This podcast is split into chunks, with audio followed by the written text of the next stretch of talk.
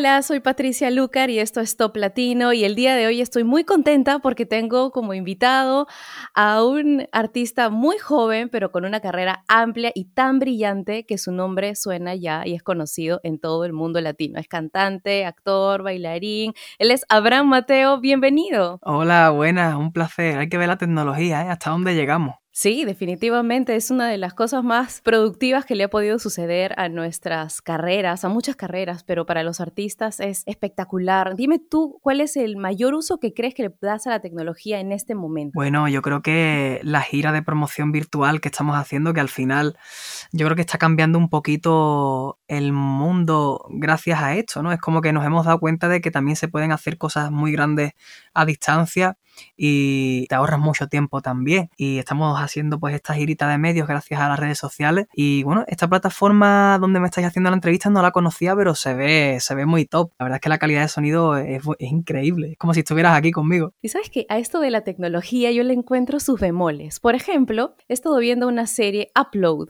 en la que cuando tú falleces, de pronto tu conciencia puede quedar en una especie de aplicación en la nube. Entonces sigues viviendo, ¿no? Y son cosas raras que suceden con la tecnología. ¿Tú crees así que puede suceder algo raro, que tiene sus partes malas, que estemos tan llenos de tecnología en este momento? Hombre, yo creo que sí. Yo, yo creo que nos va a sorprender mucho la tecnología. Es un arma de doble filo. Al final sirve para cosas muy buenas, para cosas también desgraciadamente malas, pero yo creo que nos va a servir para muchas cosas buenas, que es lo importante. Y yo creo que hay una serie donde dicen un poco los daños que están causando o que van a causar la tecnología en un gran periodo de tiempo, o no tan grande, pero se llama Black Mirror. Oh, y te deja un poco rayado con las cosas que pueden pasar por culpa de la tecnología. ¿Y tú te sientes o te has sentido en algún momento como enviciado, o sea, con ansiedad por no tener el teléfono cerca? Pues sí, desgraciadamente me pasa. Cuando no tengo el teléfono en las manos me siento raro y, es muy triste que pase eso porque nos perdemos muchas cosas. Cuando estamos cenando, lo que sea, me di cuenta de que hay mucha gente con el teléfono, incluso yo mismo, y ahí lo dejo y, en verdad te pierdes muchos momentos. Yo creo que la parte mala es eso, ¿no? Que la gente pierde un poquito esa cercanía y, y se pierden muchos momentos de compartir en familia o con los colegas. Debería estar prohibido el teléfono en algunos sitios. En la mesa especialmente, ¿cierto? Sabes que me gusta mucho la descripción que tiene tu álbum en la plataforma que yo utilizo en el tipo de, de, teléfono que tengo. Dice, el cantante se reinventa inspirado por los ritmos urbanos, sigo a lo mío.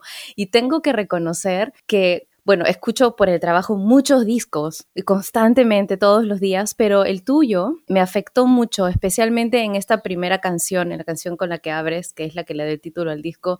Sigo a lo mío porque en nuestras carreras se da mucho la situación que tú expones en esto, ¿no? El, el bullying, los haters, los detractores. Y yo quiero que tú me hables acerca de, este tema y de cómo lo has vivido. Es una canción que ha sido una terapia para mí hacerla, ¿no? Eh, es una canción donde por primera vez me abro con el público y le hago saber a la gente un poquito sobre ese bullying cibernético que yo recibí cuando tenía más o menos 13 años. Habían varios influencers, varios youtubers de mi país que tenían un alcance mediático muy grande y bueno, se la pasaban intentando ridiculizarme a través de vídeos que yo subía a mis redes sociales cuando tenía pues 13 años se reían de mí y claro, la bola se empezó a hacer muy grande en España y mucha gente pues me mandaba energía muy negativa, ¿no? A través de comentarios, insultos en redes sociales. Fue un poco duro, pero bueno, al final como digo en la canción, Siempre seguía lo mío, tratando de enfocarme en las cosas buenas y no malas que me estaban pasando, refugiándome en mi familia, en, mi, en mis fans, en la gente que realmente me apoyaba y creía en mí. Y al final yo pienso que con este tema eh, lo más importante es que estoy ayudando a mucha gente que también sufre de bullying y sufre de acoso, que para mí era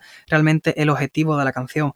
Era desahogarme y al mismo tiempo ayudar a toda esta gente mandándoles un mensaje de positividad y de que todo se puede, ¿no? Aunque hayan personas siempre que estén llenas de negatividad, intenten frenar tu carrera, al final cuando uno tiene un sueño y le pone tantas ganas a, a, lo que le gusta, todo se puede conseguir. Entonces era mandarles un mensaje de, de, fuerza a toda la gente que pasa por algo así. ¿Tú extrañas algo de esa época de niño con esta carrera? Extraño, extraño cosas, sí, sí, sí. Hay, hay cosas muy entrañables. Las primeras veces son, son irrepetibles, son únicas. Y tengo mucha nostalgia, mucha añoranza de cuando era pequeño, iba a, a los programas de televisión con esa ilusión y toda esa, esa buena energía, ¿no? Que era algo nuevo para mí. Yo estaba alucinando con todo lo que me estaba pasando. Y lo bueno es que sigue estando ese factor sorpresa en mi día a día. Nunca dejo de sorprenderme con las cosas buenas que me pasan y ojalá que eso no, no se pierda. Sabes que precisamente estos son los dos puntos que yo más sentí escuchando tu disco Sigo a lo mío. Un montón de nostalgia, sin embargo, hay otras canciones que te ponen a bailar y de pronto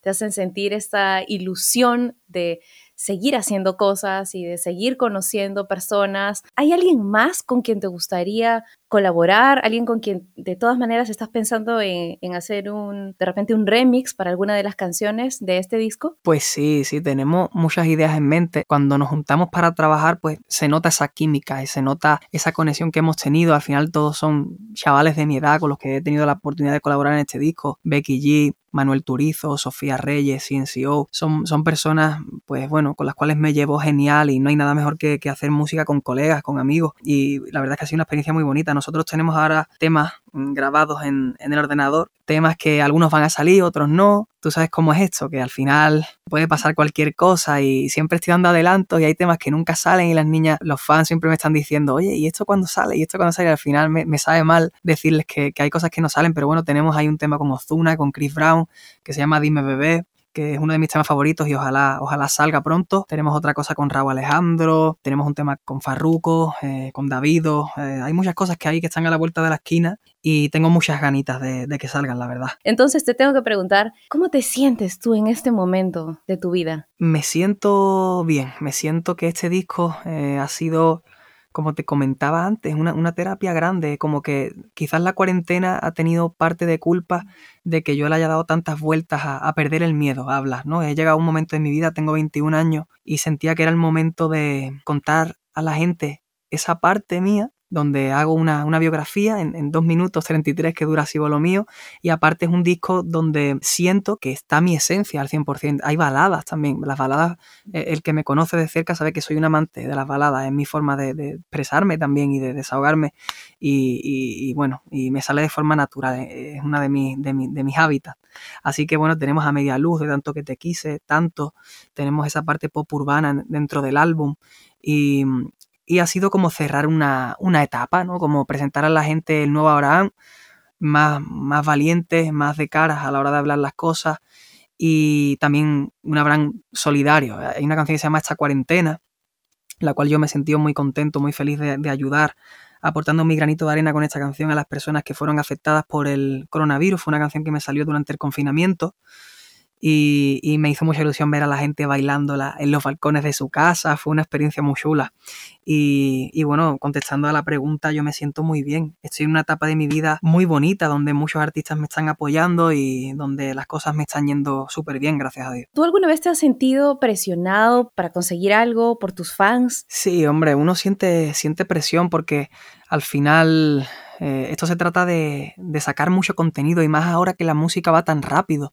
Y hay veces que por problemas internos o lo que sea, no puedo sacar la música a la velocidad que yo quiero por diferentes cosas. Cuando sacamos a cámara lenta y, o sea, después hubo un periodo de transición donde, donde no pude sacar música durante un año y, eso me frustraba un poco, me causaba un poco de depresión por la parte de quiero sacar música, mis fans están ahí y, bueno, tuvimos que arreglar unas cosillas dentro del equipo de trabajo para que todo fluyera mucho mejor y luego ya salimos con, el nuevo álbum.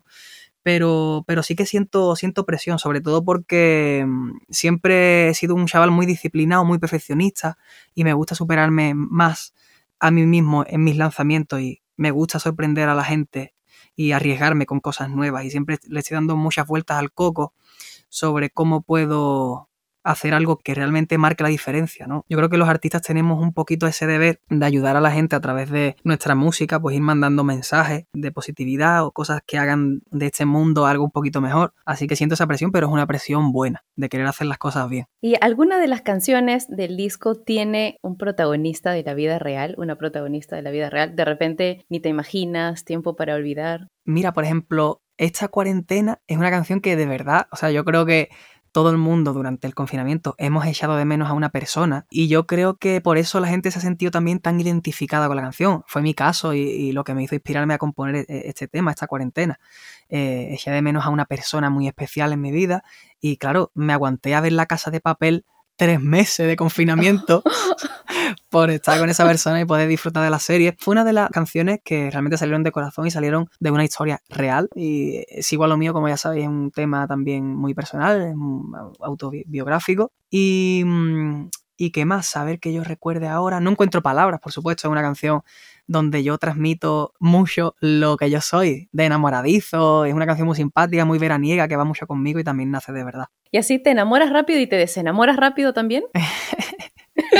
Pues mira, no, ¿eh? Cuando me, da por algo, me da fuerte y, tarda en desaparecer esas ganas, ¿no? Esa emoción o ese sentimiento. La verdad es que siempre he sido muy enamoradizo, muy intenso desde pequeño. Y un tema poco tocado. ¿A ti te han engañado alguna vez, Abraham? No, nunca me han engañado. Gracias a Dios no hemos llegado a ese punto, ¿sabes?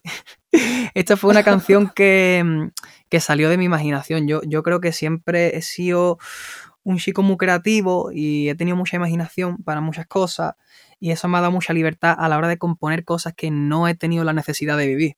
Es como que me concentro mucho en hacer algo, una historia muy específica, tanto como si yo lo hubiera vivido y, meterme tanto en mi personaje que hasta siento el dolor ¿no? que puede sentir una persona que pasa por algo así. Y eso me da la libertad de escribir tal cual lo que siento. Y puede parecer que, lo he vivido, pero, pero realmente no. Y en todo este tiempo has logrado, bueno, un montón de éxito profesional y has conocido a mucha gente. ¿Cuál ha sido el encuentro que más te ha impresionado? ¿Cuál ha sido la persona que cuando has conocido has dicho, wow, esto es todo? Pues con Jennifer López me pasó eso. Cuando grabamos juntos Se acabó el amor y nos conocimos en el rodaje del videoclip, yo estaba, o sea, me temblaban las piernas, ¿sabes? en plan, está Jennifer López aquí, yo tenía 19 años y tener una canción con una leyenda de la música como ella, hombre, me puso muy nervioso para bien de las ganas que tenía de, hacer la canción con ella y de grabar. Y la verdad es que fue una experiencia que no voy a olvidar nunca. Son de esas cosas que me van a marcar de por vida. ¿Y ella te dijo algo en particular? ¿Tienes alguna anécdota con ella? Pues sí, mira, la verdad es que hay una anécdota muy bonita de lo que viví con ella. Ella me aconsejaba mucho, ¿no? Es, como que de alguna forma quizás sentía mm, eh, pues que yo estaba un poquito más cohibido o lo que sea y ah, sacó un instinto maternal, por así decirlo, ¿no? Entonces, pues me hizo sentirme muy cómodo y me, dio muchos consejos. Uno de ellos era que siempre le hiciera caso a mi familia, a la gente que me quería, a la gente que, yo supiera de verdad que querían lo mejor para mí y que fuera a por, lo, a por lo que yo quería, que era mi sueño en la música y que nunca cayera en las malas tentaciones de, la industria de la música, que había muchas y eso era la, parte mala y que siempre me, sintiera, eh, me mantuviera enfocado en lo mío. Eso fue una cosa que se me quedó grabada y agradecí mucho, la verdad. Y hablemos de tus rutinas, tú cómo te cuidas físicamente, cuidas tu alimentación, tienes horas específicas para comer, para hacer ejercicio. Sí, a, mí me gusta cuidarme, me gusta llevar una vida buena, una vida saludable. Yo hago deporte cinco días a la semana con, con un entrenador que viene a casa y que me está preparando y cambié mi hábito de, vida. Al final me apetecía y como siempre soy un poquito hiperactivo, pues es mi forma también de descargar mi, energía, ¿no? A través del deporte y a través de la buena alimentación. Yo creo que eso es fundamental, además en el mundo en el que yo vivo y en el, mundo que me rodea, yo, yo, creo que es muy importante mantener una vida sana, porque al final los aviones, todo esto sienta muy mal. Y pues claro, siempre un buen hábito de vida pues ayuda mucho a que la cosa fluya mejor. Y por dentro, en tu mundo espiritual, ¿Cómo te cuidas? ¿Tú tienes alguna religión? ¿Crees en algo en particular? Bueno, yo creo en Dios, tengo, tengo mucha fe y, pues me ayuda, ¿no? En estos momentos donde estoy pues nervioso o en estos momentos de crisis, eh, pues siempre ayuda esa fe. Y luego sí que es verdad que no voy a ningún tipo de, de terapia. La gente a lo mejor me pregunta, oye, que si voy al psicólogo, a un coach o lo que sea, no voy, no lo descarto el, ir, pero sí que es verdad que ahora mismo, pues no sé, estoy muy centrado en, mi trabajo y la gente me dice que intente hacer yoga, que intente hacer meditación, que me va a venir muy bien, porque claro, siempre soy muy perfeccionista y quieras que no, eso, eso se sufre mucho por dentro. Y entonces yo creo que sería una buena terapia el apuntarme de repente a yoga, experimentar un poquito por ahí. Cuéntame, Abraham, ¿tienes alguna canción que no sea tuya, que se te haya pegado así fuertemente en la última época. Sí, sí. He estado muy viciado al disco de J Balvin de colores. Eh, Uy, sí, una enfermedad ese disco. Me encanta la de negro. Yo creo que es, vamos, mi favorita, la que tengo pegada desde el principio. Sé, que es la más urbana de todas, quizás una de las más cafres, pero es la que se me pega y la que me pongo para todo, para entrenar, cuando estoy en el, en el coche o cuando estoy con mis colegas o lo que sea me la pongo bastante el tema de ese de negro. Me tiene mucho flow, ¿eh? ¿Quién crees tú que es en este momento el mejor productor? Uh, eso es una pregunta muy complicada, ¿eh? Yo, yo que soy productor... Eh, tengo mucha admiración por, por, muchos productores que me ayudan a inspirarme también en esa faceta que quizá no todo el mundo sabe que hago, pero sí que ahora mismo estoy produciendo para otros muchos artistas y, me inspiro mucho en Mauricio Reginfo y Andrés Torres. Son dos productores que yo que sé, todo lo que hacen suena espectacular, no hay ningún tema de ellos que suene mal o suene irregular o algo que no me gusta. La verdad es que ellos tienen una, una fórmula que funciona muy bien. Y luego, por supuesto, Tiny, un, chaval con el que he trabajado y he aprendido muchísimo de, él. Eh, Sky rompiendo el bajo es otro de, de, los productores que me encantan y que siento que hacen las cosas muy bien. Y bueno, entre otros muchos, la verdad es que hay productores muy buenos. Jumbo, el que produce solo, con el que trabajo muchísimo, de hecho me vuelvo loco, lo produjo él. Son muchos productores que realmente tengo mucha admiración por ellos. ¿Y para quién estás produciendo? Cuéntame. Pues mira, eh, lo de la producción es una cosa que viene desde que era pequeñito, más o menos a mis 10 años. Mis padres me compraron un ordenador y yo tenía un colega en Cádiz que me introdujo un poquito a ese mundo de la producción. Me dijo, oye, así se hace una canción, ¿sabes? En plan, así se mete un sonido, así se abre una pista y también después en YouTube empecé a investigar eh, un poquito más sobre eso. Así que hoy en día estoy como recogiendo los frutos de, todos estos años que le he metido a la Produ, por así decirlo. Y, estoy produciendo para Ivy Queen, para gente de zona, para Belinda, para Samo, para Michael de la Calle. Eh, bueno, eh, Lali Espósito, aparte de todo lo mío que, hago, y la verdad es que me llena de, emoción, ¿no? Al final son artistas a los que también admiro mucho y poder producirles su música y que confíen en mí en esa faceta, pues supone, supone mucho para mí. Claro que sí, es espectacular eso, me encanta que me lo hayas contado, es algo que me gusta mucho saber, tú sabes, yo soy una apasionada de la música, mi vida es música, la música para mí es libertad, ¿para ti qué es? Para mí la música es una, una forma de vida, como yo, yo creo que la la vida sin música sería muy aburrida, no tendría sentido. Yo creo que el mundo necesita música, es lo que le da color, lo que le pone color a todo y, es mi forma de desahogarme, es mi forma de, expresarme y de, hablar a través de, ella. Eh, donde más cómodo me siento hablando eh, es a través de la música, sobre todo porque así me entiendo con cualquier persona. Ya puede ser japonesa, rusa, alemana,